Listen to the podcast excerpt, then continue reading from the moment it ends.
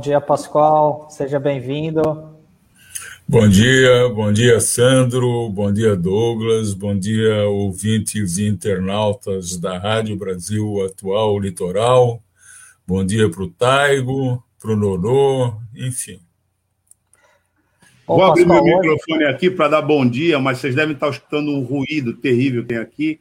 Tem uma obra, vou começar uma obra aqui, então vou ficar no abre e fecha microfone para não comprometer a qualidade do áudio aqui Sei. da nossa transmissão. Bom, o Pascoal hoje vai conversar Bom dia, com a Pascoal. gente sobre a reforma tributária é, idealizada aí pelo ministro Paulo Guedes. Bom, Pascoal, qual que é o seu veredito sobre essa proposta? Bom, é, primeiro o tempo que ela levou para ser proposta, né? Eles propuseram Primeiro, o BPC foi a primeira investida contra os mais pobres, foi o benefício de prestação continuada, né? que é pago a pessoas em extrema carência, é, e eles queriam eliminar o BPC. Depois veio a reforma da Previdência, né, que é, penalizou os mais pobres, é, depois veio a reforma trabalhista, terceirização, o trabalho intermitente, o trabalho temporário, a pejotização foi acelerada. Depois veio a reforma administrativa e agora eles estão propondo uma reforma tributária. Ou seja, não vamos esquecer que já estamos com dois anos e meio desse governo, né? É, então, essa foi a primeira coisa. Vamos adiar o máximo possível, quando deveria ser a primeira coisa. Se eles estavam preocupados com o equilíbrio fiscal, coisa que eu acho que não é motivo para preocupação, há hoje uma teoria monetária moderna correndo o mundo aí, dizendo que isso não é a preocupação que o governo coloca, mas se eles estavam, a primeira coisa a fazer teria sido uma reforma tributária, né? para tributar os mais ricos, é, arranjar recursos, né? mas eles não fizeram isso. O segundo ponto deles é que eles fatiaram a reforma tributária. Né? Então, você tem um projeto que está no Senado, você tem um projeto que está na Câmara dos Deputados, e agora vem né, o projeto do Paulo Guedes sobre imposto de renda. É, essa história de fatiar faz com que as pessoas percam a noção de conjunto. Né? Você não, não sabe exatamente é, como é que fica né, no, no, no, global das coisas. Né? E depois, é, eles colocaram nessa reforma é, uma premissa: não aumento da carga tributária geral, global, né? É, o que também é uma coisa completamente falha, porque é, no Brasil a carga tributária é de 31% do PIB hoje, né? É, somos um país extremamente desigual, a gente já demonstrou isso inúmeras vezes, né? É, pessoas ganhando 2 milhões de reais por mês, né? e enquanto que metade da população ocupada ganha 820 reais por mês. Então, é, a reforma tributária seria uma das maneiras talvez a mais eficiente de você fazer uma redistribuição de renda é, a curto prazo. Né? Outros países têm carga tributária de 35 a 50, alguns até mais de 50, né? E tem desigualdade muito menor. Quer dizer, não precisariam ter uma carga tributária tão alta.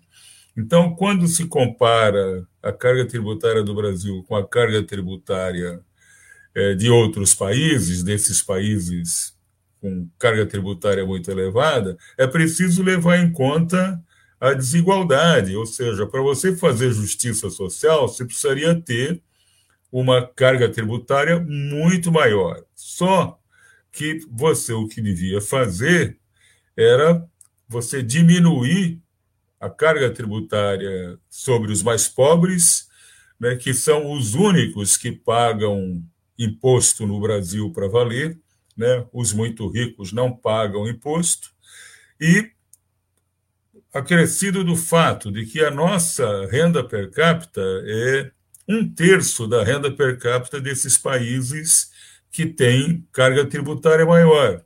Então, a desigualdade aqui, com uma renda menor, né, a desigualdade ela afeta muito mais os mais pobres. A desigualdade nos países com renda per capita três vezes a nossa não chega a fazer com que os mais pobres tenham grandes necessidades. Você tem uma desigualdade relativa né, em relação aos mais ricos, mas você não tem uma desigualdade né, onde você coloque o pobre numa condição é, tão difícil como aqui. Né? É, bom, há dados mostrando que os pobres pagam cerca de 35, 40, 45, depende do, do estudo, depende do, do período que você pegou para analisar. Perdão. Mas vamos ficar com 40% da renda. Então, você imagina cobrar 40% da renda em cima de quem ganha mil reais por mês. Né? E é isso que acontece porque a renda dessas pessoas é gasta fundamentalmente em consumo, né? e o consumo não tem como você fugir do imposto. Né? É, então, eles têm uma carga tributária muito elevada, enquanto os mais ricos pagam o número mais comum que a gente ouve falar é em torno de 7%, não chega a 7% da sua renda. Seja, aqueles que eu citei que ganham 2 milhões de reais por mês, né, pagam 7% desses 2 milhões né, por mês. Enquanto que os que ganham 800 reais por mês, é, mil reais por mês, pagam 40%. Quer dizer, isso é de uma brutalidade, de uma violência. Né? Depois o pessoal comenta, não, mas o Brasil é muito, muito violento. É claro que é violento, né? Imaginam, né? É que o mais pobre ele pode não entender muito de gráfico, de tabela, né? Ele talvez ele não tenha se aprofundado nessas coisas por falta de oportunidade, mas ele sente né, quando a desigualdade bate nele. E claro que a violência acaba sendo uma consequência. Há inúmeros trabalhos mostrando né, a influência da desigualdade social né, no, no grau de violência do país.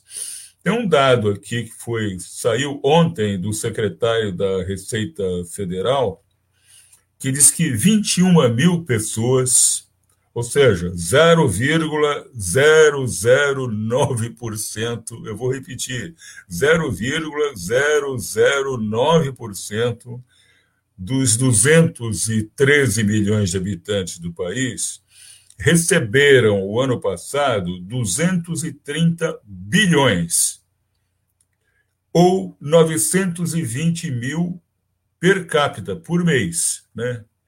é, 920 mil reais por pessoa por mês. E essas pessoas pagaram 1,8% de imposto. Né? O imposto total que elas pagaram foi 1,8%. Então, se você quer justiça social, né, você tem que fazer uma reforma tributária para valer. Né?